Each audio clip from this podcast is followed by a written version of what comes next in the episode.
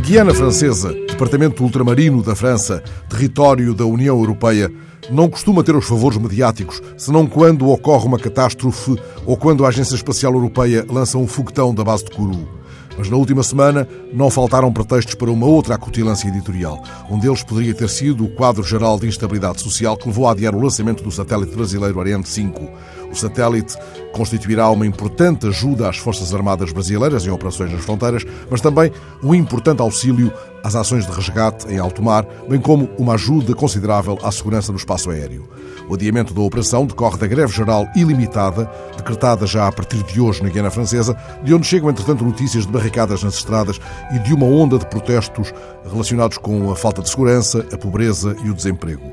Dados recentes relacionados com esta parcela ultraperiférica da União Europeia atestam que uma em cada quatro famílias vive abaixo dos limites da pobreza. O desemprego na Guiana Francesa atinge os 22%, enquanto na França metropolitana ronda os 9%. É deste lugar recôndito, encostado ao Suriname e ao Estado brasileiro do Amapá, que chega uma pergunta com significado político nesta Europa que corre a mais do que uma velocidade, também no interior de cada Estado-membro. A pergunta é feita por David Richer, o presidente da Associação dos Presidentes de Câmara do Território, indignado pela ausência de um ministro de Paris no terreno.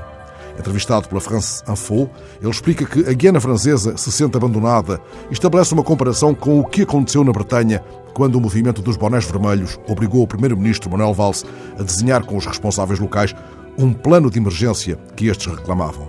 David Richer lembra que um plano semelhante está há quatro anos para sair do papel no caso da Guiana Francesa. Mas a pergunta que ele lança, ultrapassada a fase dos diagnósticos, deita por terra a resposta, entretanto ensaiada pela Ministra dos Territórios de Alemar.